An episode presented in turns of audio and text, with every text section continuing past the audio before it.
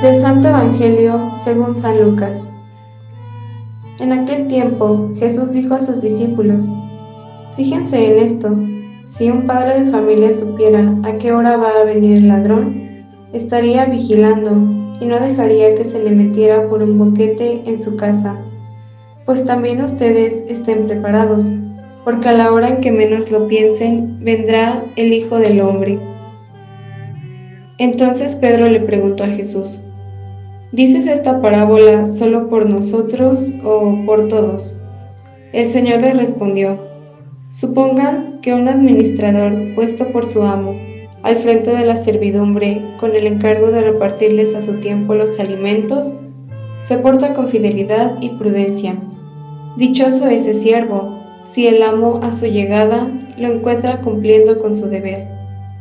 Yo les aseguro que lo pondrá al frente de todo lo que tiene. Pero si ese siervo piensa, mi amo tardará en llegar, y empieza a maltratar a los otros siervos y siervas, a comer, a beber y a embriagarse, el día menos pensado y a la hora más inesperada, llegará su amo y lo castigará severamente, y le hará correr la misma suerte de los desleales. El siervo que, conociendo la voluntad de su amo, no haya preparado ni hecho lo que debía, recibirá muchos azotes, pero el que, sin conocerla, haya hecho algo digno de castigo, recibirá pocos.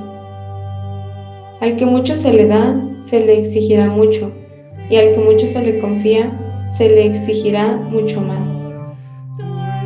Palabra del Señor.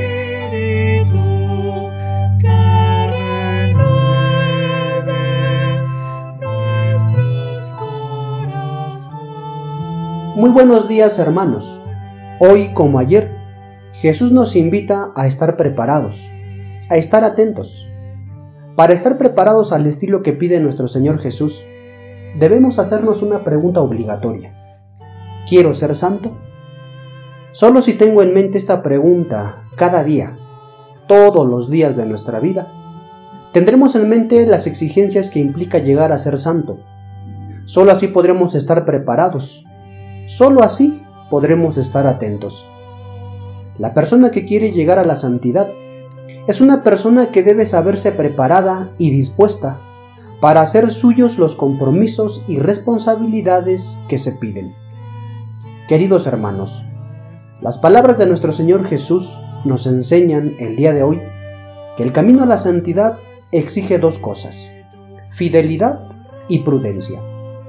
Se nos invita a ser fieles a aquello que se nos ha dado desde el inicio de nuestra vida cristiana en el sacramento del bautismo.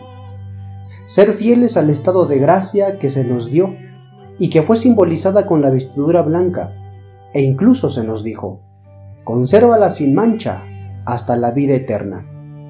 Ser fieles a la luz de Cristo, simbolizada en el cirio encendido que se nos entregó, y fuimos invitados a ser hijos de la luz y perseverar en la fe y llegando el fin de los tiempos, salir junto con todos los santos al encuentro del Señor. La fidelidad debe de ser nuestra respuesta amorosa al sabernos unidos a Cristo nuestro Señor y Salvador. En cuanto a la prudencia, ¿cuántas veces hemos dicho o hecho cosas sin pensar, sin medir las consecuencias, y después estamos lamentándonos, arrepintiéndonos, quizá sin atrevernos a pedir perdón o remediar lo que hicimos mal. Por eso, en el camino a la santidad, se nos invita a ser prudentes. Hay una frase que dice que la prudencia es la madre de todas las virtudes. Y es cierto, porque la prudencia nos invita a reflexionar muy bien antes de tomar cualquier decisión. La prudencia significa ante todo que el querer y el obrar vayan siempre en relación a la verdad. Hermanos, entendamos que ambas cosas son necesarias. Un cristiano no puede decir que es fiel si no practica la prudencia, como tampoco puede decir que es prudente si no vive en la fidelidad. Fidelidad y prudencia nos ponen en el camino de Dios y en armonía, en comunión con nuestros semejantes.